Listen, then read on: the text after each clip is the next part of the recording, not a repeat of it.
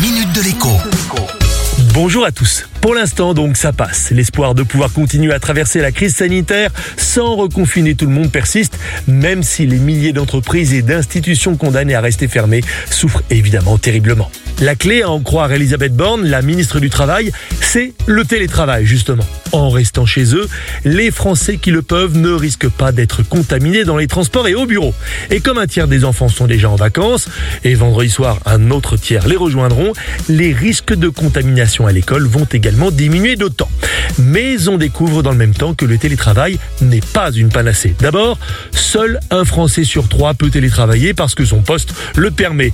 Vous qui m'écoutez et n'avez jamais télétravaillé un seul jour de votre vie, je sais combien tout cela peut vous paraître déconnecté de votre réalité.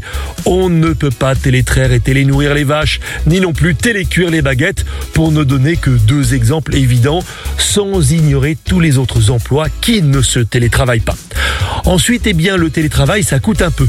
Une étude évalue à 100 euros en moyenne le coût mensuel du travail à distance depuis la maison. C'est évidemment une moyenne qui va de 13 euros pour les moins coûteux à 174 euros par mois en fonction de la taille du logement, du mode de chauffage et de l'existence ou non d'une cantine sur son lieu de travail. Et des frais, bien sûr, d'équipement informatique et d'abonnement Internet, le cas échéant. Mais cette étude a un biais. Elle oublie aussi que le télétravailleur n'a pas à se déplacer, ce qui est un gain de temps et d'argent évident. Il peut également gérer depuis chez lui certaines choses auparavant déléguées et coûteuses. Une chose est sûre, notre manière de travailler est en train de changer et elle changera encore demain, pourvu que ce soit en mieux pour vous. À demain.